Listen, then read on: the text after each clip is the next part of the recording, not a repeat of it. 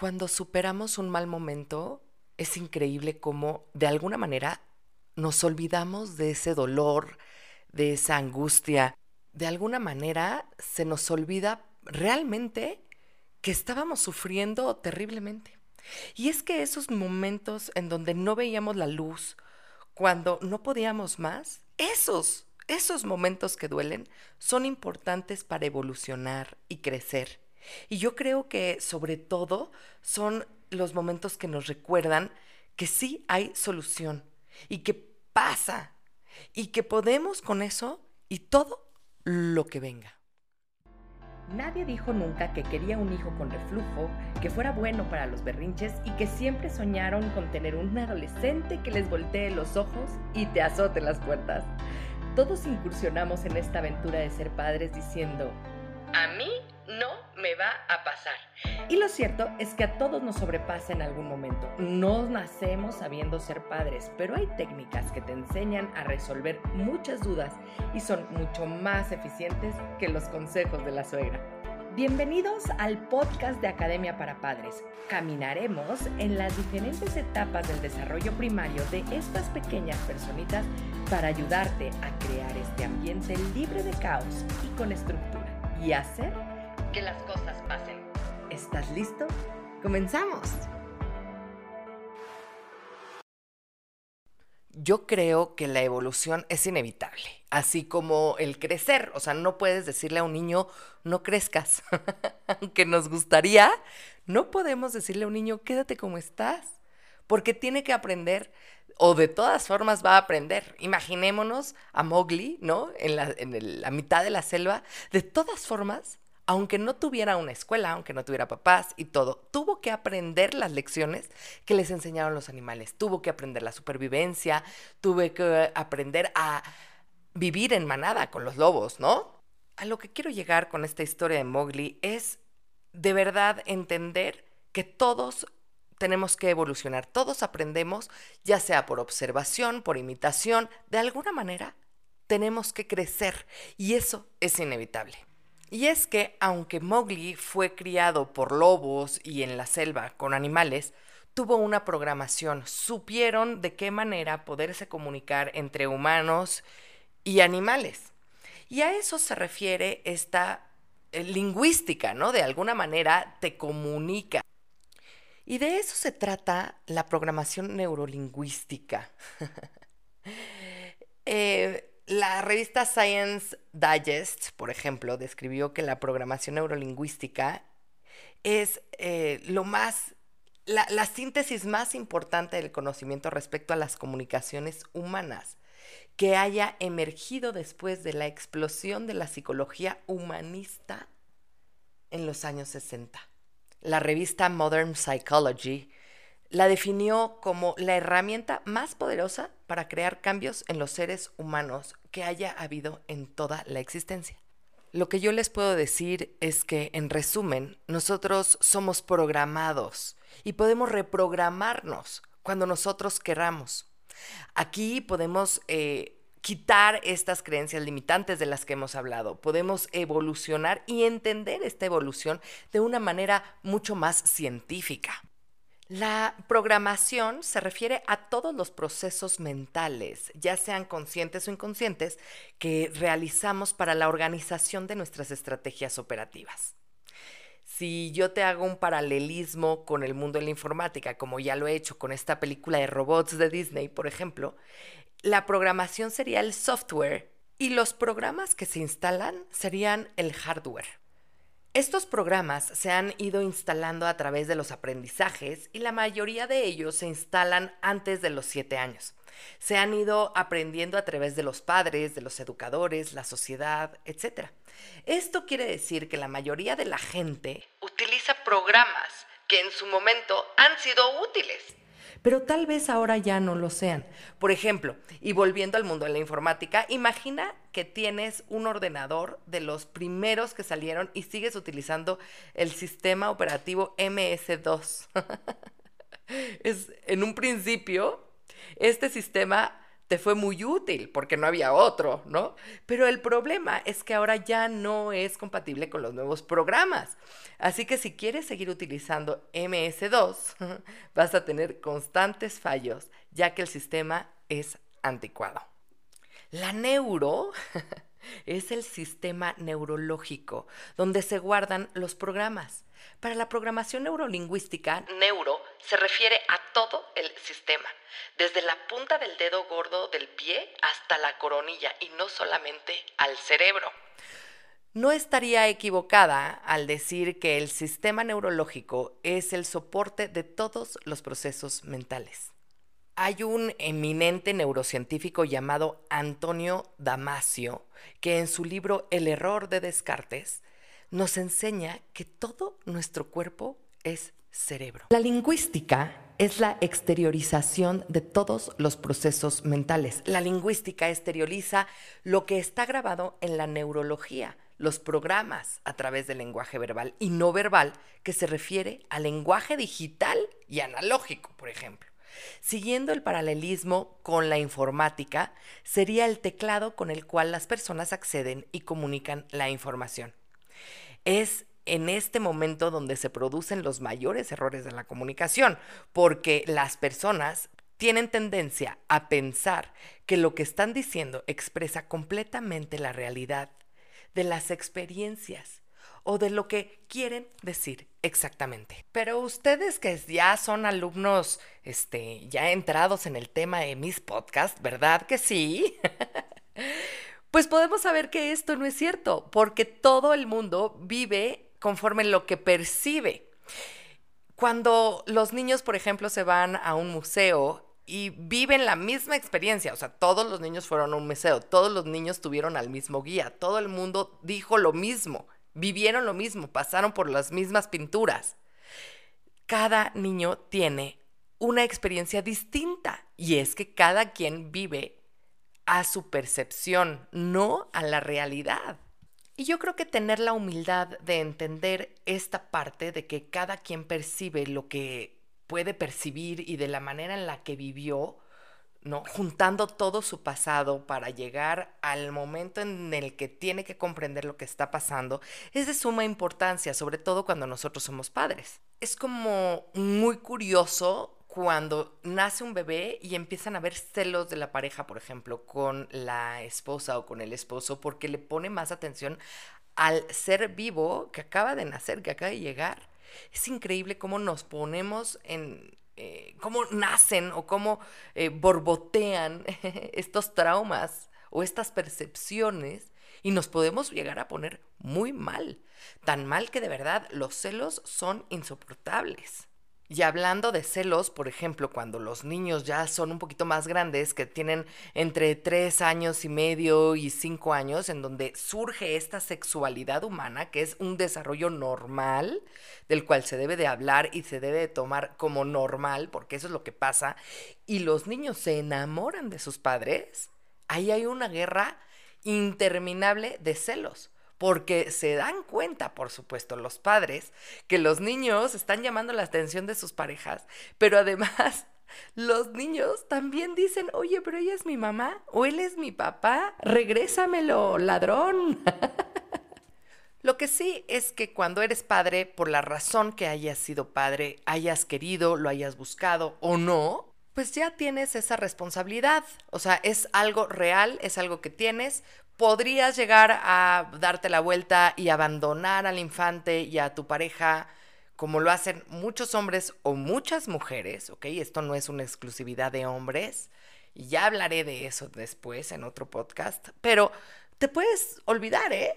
Es así de fácil de que, bueno, yo no quiero esta responsabilidad. Hay papás inclusive que después de muchísimos años de haber vivido la paternidad dicen, esto no es para mí. Y huyen. Y yo creo que eso está mal, porque los niños, al final del día, pues la verdad no tienen la culpa. No tienen la culpa de que sus papás no quieran una responsabilidad, que sea o no, la tienen. La hayan querido o no la hayan querido, la tienen. Y eso es una realidad. Así que, ¿eres padre o no eres padre?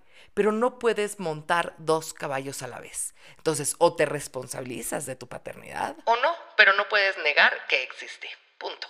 En los países latinos, que somos educados con esta onda cristiana católica, se escucha mucho que cada quien cargue su cruz, que cada quien se haga responsable de sus decisiones, de sus problemas, de sus consecuencias, pero también de sus soluciones. Estaría ideal que todos dejáramos de contar nuestros problemas en esta programación que tenemos en donde nos vemos con nuestros amigos y contamos los problemas constantemente, los hacemos revivir y nos hace tener este sentimiento de dolor otra vez. Tendríamos que reprogramarnos para que ahora en vez de decir, ay, tengo muchos problemas, estoy muy cansada, fíjate que esto y esto me pasa, pudiéramos decir, tuve este problema y encontré esta solución. Hemos desmenuzado juntos varias veces esta mal comprensión de la palabra ayudar. Estamos acostumbrados a pedir ayuda para que nos reemplacen en nuestro atore, ¿no? En nuestro problema. Y lo quiero hablar como si estuviéramos jugando un videojuego. En el momento en el que nosotros le decimos a alguien, oye, ¿me ayudas a pasar el nivel? Y esa persona lo pasa por ti, no puedes llegar a las habilidades requeridas para seguir con el próximo nivel. Si se fijan dentro de los videojuegos, va de, de nivel básico o ¿no? inicial a un nivel mucho más complicado de juego y tienes que pasar por todas las etapas. Así que si alguien te pasa el nivel, hasta te molestas, porque dices, ¿quién me pasó el nivel? Pero si yo ya llevaba 50 vidas perdidas ahí y ya iba a pasarlo, ya iba a poder pasarlo. ya se dan cuenta cuando les digo que la felicidad es el progreso. Te da felicidad saber que tuviste que pasar por todas las que tenías que pasar para llegar a tu objetivo. Tenemos que estar conscientes que tenemos esta programación y que podemos actualizar nuestro sistema, que tenemos que pasar por ciertas dificultades y problemas para poder ser el ser humano que debes de ser por tus propias convicciones es el humano en el que tú te visualizaste ser o el que quisiste ser tú. Hay muchas veces, y ya lo habíamos hablado también, que nuestros padres o nuestros educadores quieren que nosotros nos convirtamos en cierto tipo de humanos. ¿ok? Y estamos programados para eso. Eso pasa mucho en las empresas familiares. Las empresas familiares tienen hijos para poder heredar ese trabajo, para que no se quede ahí, para que no se lo quede el gobierno o para que no se lo quede quien sea. Y entonces tienen hijos y los obligan a seguir con la empresa familiar, por ejemplo. Médicos que quieren heredar su consulta a sus hijos. En fin, es claro que nosotros programamos a nuestros hijos y nos podemos reprogramar a nosotros y podemos reprogramarlos a ellos. Los podemos actualizar, podemos actualizar este software para que puedan acoplarse y acomodarse al mundo de hoy en día. Pero si tú eres de los papás de los que quieren que sus hijos sean exitosos y que logran sus objetivos, y lo que buscas en este palabra éxito es que sean empleables, déjame te recuerdo que las empresas buscan personas que sepan resolver, pensar por ellas mismas, liderear, gente que sea capaz de argumentar y sostener su creatividad y su punto de vista. Gente empática, pero que sepa poner límites. Personas que carguen con su propia responsabilidad y que no eche culpas a su equipo. Y eso se enseña en casa, con el ejemplo. En las escuelas es muy difícil encontrar este tipo de educación porque se concentran en que los niños aprendan un programa de educación mínimo de aprendizaje básico que solamente sirve para resolver ciertos problemas, no todos los problemas. No muestran estas variantes eh, problemáticas, estas X, estas Y o estas tiempo, dinero, esfuerzo, enfermedad, que la vida misma te entrega con cada problema que te presenta. Hay que atreverse a hacer algo distinto. Hay que atreverse a aprender de lo que nos dolió. Hay que aprender a evolucionar y dejarnos evolucionar para que podamos ir conforme va caminando el ritmo del mundo. Y dentro de esta evolución humana, sí voy a hablar hoy de la mujer. Y es que mm, ya lo había platicado en alguno de los otros episodios, pero si se acuerdan, hace menos de 100 años la mujer no podía votar. ha habido un movimiento feminista con esta liberación, con esta búsqueda de igualdad para los seres humanos desde eh, la igualdad de, los, de las personas de color en Estados Unidos y en todo el mundo. O sea, esta lucha por esta igualdad social se estaba naciendo el siglo pasado, a mediados del siglo pasado, de todas las corrientes, ¿no? Eh, de la parte eh, sexual, en donde tú puedes eh, escoger con quién libremente tener relaciones sexuales, ya sea con una pareja de tu mismo sexo o no, o poder tener una pareja de color o no, porque creo que aquí el amor es lo más importante, la igualdad es muy importante. Y por supuesto, no puedo hablar de igualdad de oportunidades sin hablar del feminismo, ¿no? En donde, bueno, yo a mi punto de vista, ¿eh? es mi punto de vista, eh, el feminismo es mal comprendido porque no es una igualdad de género lo que se busca, porque no somos iguales. Genéticamente no podemos ser iguales los hombres y las mujeres, más bien yo lo veo como una igualdad de oportunidades. Esta lucha que mi mamá luchó por esta... Em, liberación femenina en donde nosotras podríamos estudiar y gracias a todo lo que hizo mi mamá y muchísimas otras mujeres alrededor del mundo, podemos hacer nosotras hoy en día y seguimos buscando esta igualdad en las oportunidades. En definitiva, para mí el ser mujer hoy es un punto de quiebre en la evolución humana. Ojalá sea tan fuerte e importante como el nacimiento de Jesucristo, la verdad, y que digan, ¿no? Antes de la del feminismo y después del feminismo, ¿no? ¿Cuáles han sido la evolución de estos eh, seres humanos dentro de esta línea del tiempo histórica? Y es que nosotros tenemos la fuerza y la importancia de cambiar las cosas. Y hay que cambiarlas desde casa. Nosotras somos las que educamos a nuestros hijos, las que les permitimos, por ejemplo, a los varones, a jugar a la comida o no, a limpiar o no, hacerlos no, que sea normal, que limpien un excusado o no, no tiene nada de, de denigrante, no tiene por qué hacerlo nada más la mujer, no tiene nada más por qué lavar la ropa la mujer o planchar la mujer. Y esas, ese tipo de educación es la que nosotros les enseñamos como mamás a nuestros hijos. De ese tipo de igualdad estamos hablando. Cómo nosotros queremos salir a la calle y exigir algo que nosotros mismos no predicamos desde la casa. ¿Se dan cuenta de la importancia de este feminismo, hasta dónde llega. Nosotros cómo educamos a nuestros varones para que respeten a las mujeres y nosotras cómo hacemos que las mujeres respeten a los varones. Déjenme decirles que también los hombres sufren, ¿eh? También los hombres son maltratados, también los hombres son víctima de abuso. Imagínense una historia, y se las voy a contar, que tienen un hijo que no quiere con una chica que a fuerza quiere con él y a fuerza quiere con él. Y a la chamaca se le hace fácil decir, no, pues es que este niño me hizo, se sobrepasó conmigo. Y entonces me tocó y me quiso violar. ¿Qué es lo que creen que pasaría? Estoy segura que esa niña, si tú, eh, si es tu hija, por supuesto que vas con todo a romperle la cara al chamaco y lo metes a la cárcel. Pero ¿qué pasa? Si este niño es completamente inocente y la que es una acosadora es tu hija. Y entonces pones un juicio y pones las cosas porque no es posible, porque no lo vamos a soportar, porque también los niños necesitan esta igualdad de ser escuchados.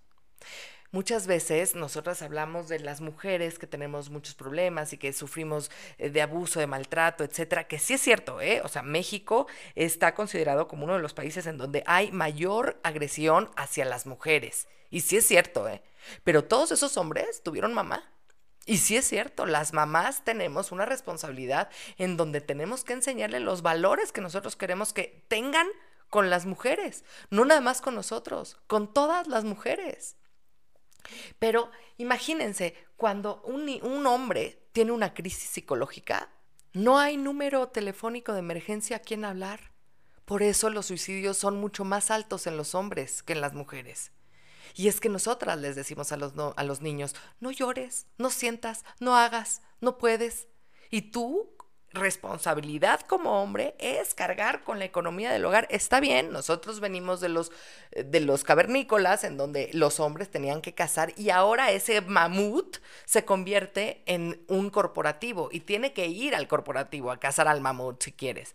Pero hoy la igualdad está diciendo que las mujeres también pueden cazar el mamut porque podemos, tenemos las herramientas, tenemos el Internet, tenemos el conocimiento, tenemos la universidad que nos permite ir a cazar el mamut con nuestros hombres, por decirlo de alguna manera, ¿no? Si una mujer es golpeada, por supuesto que es atendida, pero si un hombre es golpeado por su mujer, le dicen hasta marica, ¿verdad? Es verdaderamente terrible todo lo que podemos llegar a hacer o decir o provocar con nuestras palabras, con la programación, con lo que nosotros estamos diciendo. Acordémonos que todo lo que pensamos se vuelve realidad en el momento en el que lo decimos y se materializa en el momento que lo llevamos a cabo. Entonces, si nosotros lo que queremos es una igualdad de oportunidades, tengamos las mismas oportunidades para nuestros hijos y para nuestras hijas en la casa. Hagamos que nuestros hijos se sientan útiles también calentando las tortillas para la comunidad. no es un trabajo nada más de las mujeres. Los grandes chefs ¿no? Hay más chefs hombres que son exitosos que mujeres, pues ellos también pueden hacer tortillas. es muy curioso porque históricamente en la Segunda Guerra Mundial, durante la Segunda Guerra Mundial, fue la única etapa en donde los países europeos tuvieron igualdad de oportunidades para las mujeres. De hecho, las grandes empresas que estaban armando estas bombas y todas estas, eh, pues todas estas empresas eh, de tecnología de guerra, pues necesitaban mano de obra y entonces contrataban a las mujeres porque pues ya los hombres estaban en la guerra, ya se habían muerto o lo que sea y entonces tenían necesidad de mano de obra y entonces le pagaban igual a las mujeres. Pero fíjense en qué tipo de trabajos, en la mano de obra, no en las direcciones, no en, eh, en puestos importantes que tomaban las decisiones, eso siempre lo ha tenido el hombre. Hoy gracias a Dios, ya un gran porcentaje de mujeres pueden llegar a tener unos puestos mucho más importantes, pero seguimos con esta desigualdad. Y yo lo quiero hablar como una desigualdad de paternidad no solamente una desigualdad de hombres o de mujeres, porque los papás también quieren ser paternales, quieren vivir la paternidad, quieren poder convivir con sus hijos, pero alguien tiene que casar al mamut. Y los corporativos, las grandes empresas, las que te dan el dinero, no te permiten no te permiten ser papá o mamá. Tienes que tomar una decisión, tienes que decir, decidir delegar a tu pareja esa parte de paternidad, porque no puedes con las dos cosas, no puedes cabalgar dos, dos caballos a la vez. Y no es la culpa de los seres humanos, es la culpa de las instituciones que no permiten a los hombres poder vivir su paternidad tranquilamente, en donde no les permiten tampoco ir a los festivales infantiles o poder cuidar a sus hijos cuando están enfermos. Los papás solteros también sufren, no la tienen más fácil que las mamás solteras, ¿eh? Se los digo de una vez, porque sí es cierto, existe.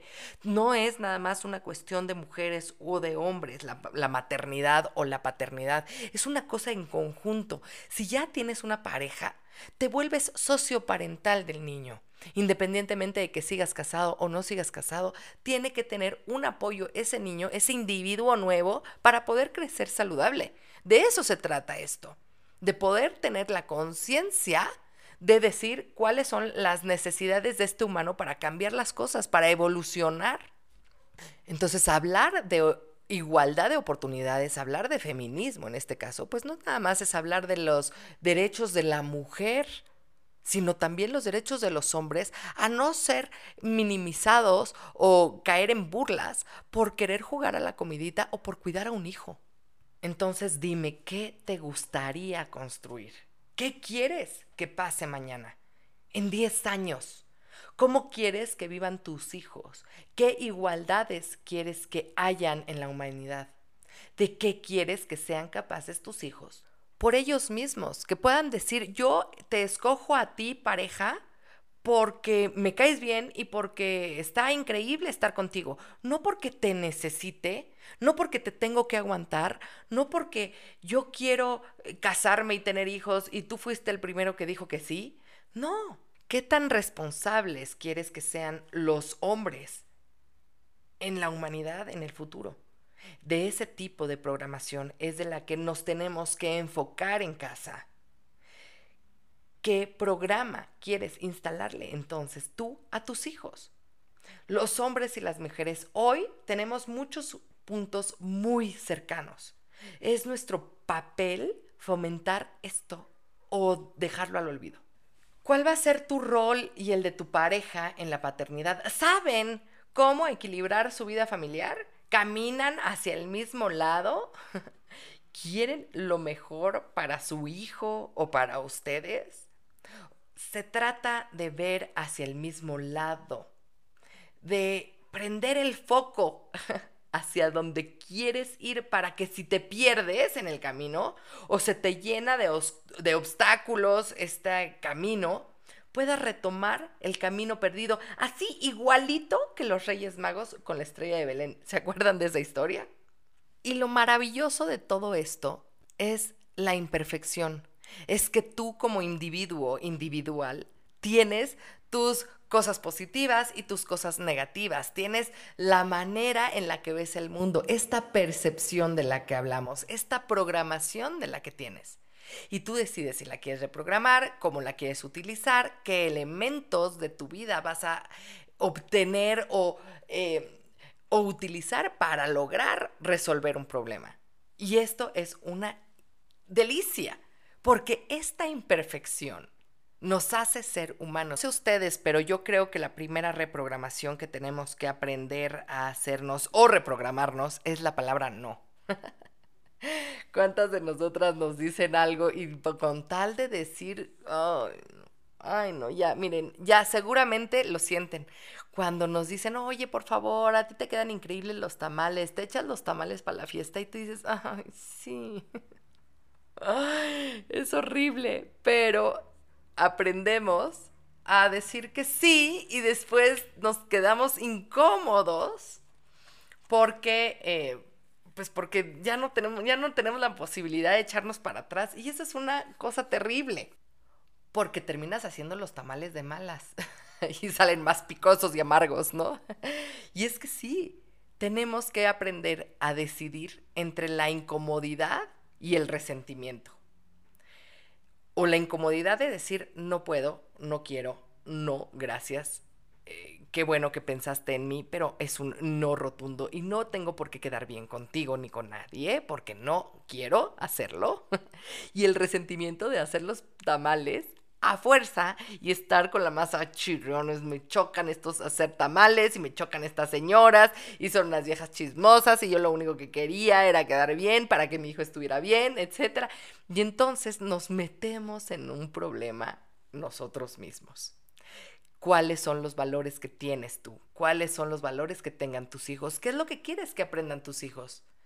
la primer reprogramación, entonces yo creo en definitiva que es la palabra no. Y está bien decir que no.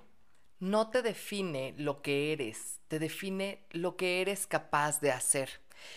Y te lo voy a poner de esta manera. En Moisés, un personaje de la Biblia, un personaje importante de la Biblia, era tartamudo. Y fue el que le fue a decir al faraón que liberara al pueblo judío.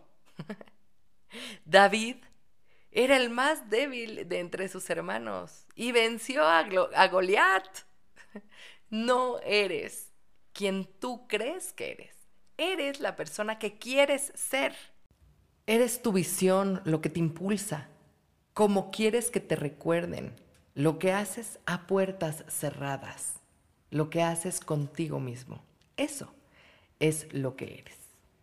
Pues muchísimas gracias por este día tan maravilloso de podcast y les recuerdo que ahora pueden pedir las asesorías, los acompañamientos familiares conmigo directamente en mi página de internet www.emilychaesdaumas.com y con muchísimo gusto puedo acompañarlos a ustedes en este proceso tan complicado de resolver y de reprogramar tu paternidad.